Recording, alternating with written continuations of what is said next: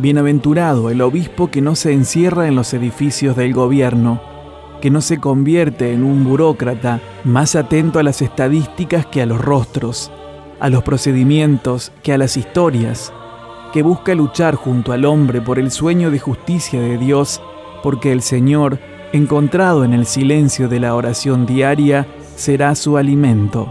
Oremos por el ministerio de nuestros obispos, que como pastores y fieles discípulos misioneros, nos propongan el camino para ir al encuentro de nuestros hermanos que están en las periferias existenciales.